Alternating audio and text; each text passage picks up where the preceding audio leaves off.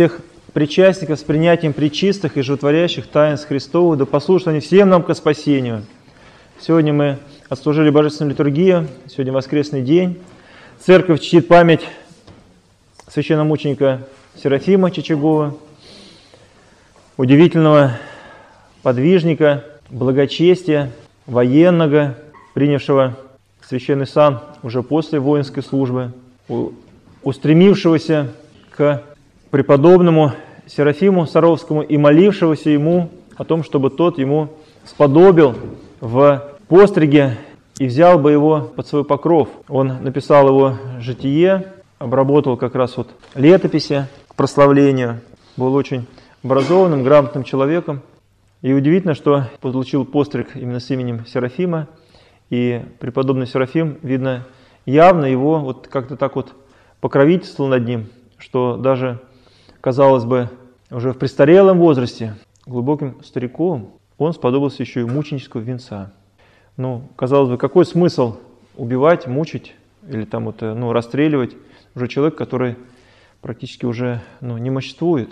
Оказалось, нет, для Бога, и так как он был военным, видно, вот все-таки Господь его провел еще и через кровь мученическую, для того, чтобы совсем быть очищенным в этой жизни от всего, что здесь пришлось ему творить, проходить.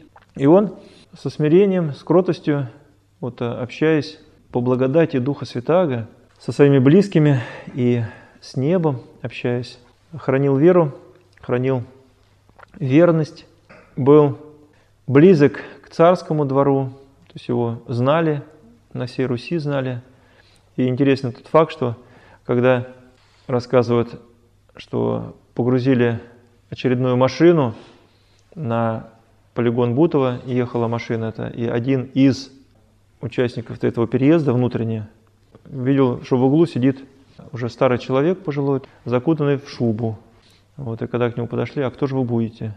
А он сказал, то есть вот он назвался Серафимом, вот, и все ахнули, потому что огромное количество народа, ну, вся Русь знала это имя, но вот когда ты встречаешься с самим человеком, как вот бывает, слава несется по земле, да, вот, а потом встречаешься с этим человеком, о ком идет речь, и понимаешь, что надо же, как вот он, то есть на него можно смотреть, его можно за руку потрогать, поздороваться с ним, пообщаться, вот, вот, а слава у него велика.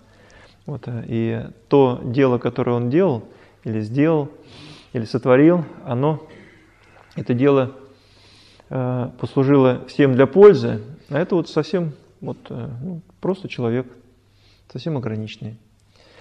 Вот так вот и каждый из людей, который поучаствовал для славы Господа нашего Иисуса Христа, для славы Церкви Святой Православной, для укрепления государства.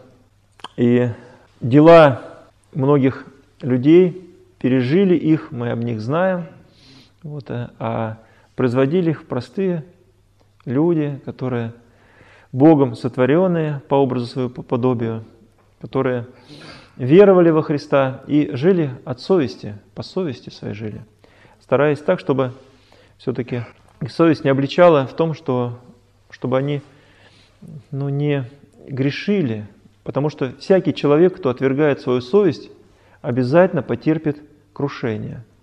Даже верующий человек, если он теряет совесть, если он не поступает по совести, он терпит крушение. Но невозможно человеку спастись не сохранив свою совесть.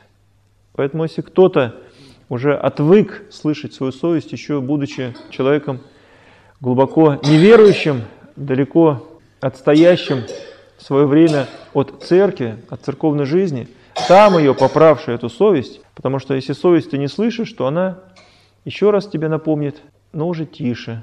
Когда ты опять ее не слышишь, она тебе еще раз напомнит, ну уж совсем тихо а потом вообще может умолкнуть. И такие люди называются, это люди с сожженной совестью, когда они вообще делают наперекор совести, совесть вопит, а человек делает наперекор совести. А вот пусть он знает или пусть она знает, а вот я им всем докажу, а я вот то-то, я вот такой, я вот это.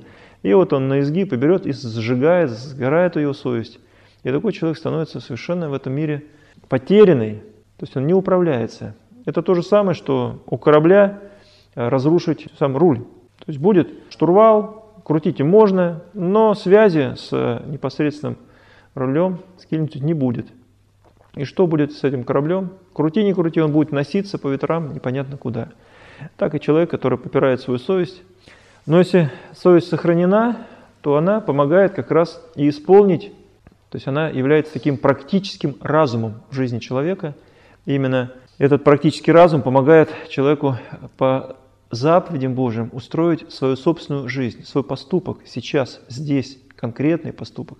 Не где-то, не в мыслях, не воображаемых, а сейчас, конкретный. И мы всякую, всю свою жизнь совершаем какие-то поступки. Мы как-то поступаем. Делаем шаг, и это уже поступь.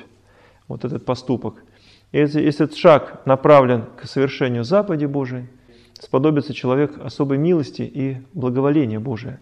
А если этот шаг против заповеди Божией, против Бога, то об этом должна ему сообщить совесть и сказать ему, что что-то ты делаешь сейчас не так.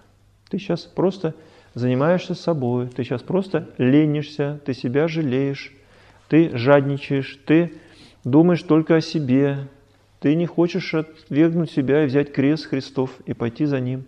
Ты не доверяешь Ему, ты думаешь, что в страсти сладости больше, нежели в добродетели и тому подобное и так далее. Кто об этом скажет человеку? Совесть. Поэтому благ тот человек, который хранит свою совесть, слушает ее, исполняется, сам освещает и очищает ее научением и поучениями в Священном Писании, в заповедях Божьих, потому что совесть может быть еще и помраченной. Не видеть и слечить свою совесть можно лишь со Священным Писанием, вчитываясь в Священное Писание, понимая, что велит Бог, и тогда это, наша совесть действительно постепенно освещается, очищается, становится ясной, светлой, чистой и служит человеку для спасения. Ну вот будем молиться священномученику Серафиму и всем святым, чтобы и нас подобил Господь пройти поприще жизни вот, и зайти в небесный чертог Его славы и соединиться с Ним Царстве Небесном. Господу же нашему Иисусу Христу, и безначальным Отцем, со Пресвятым, благим, животворящим Духом, слава всегда на неприсно и во веки веков. Аминь.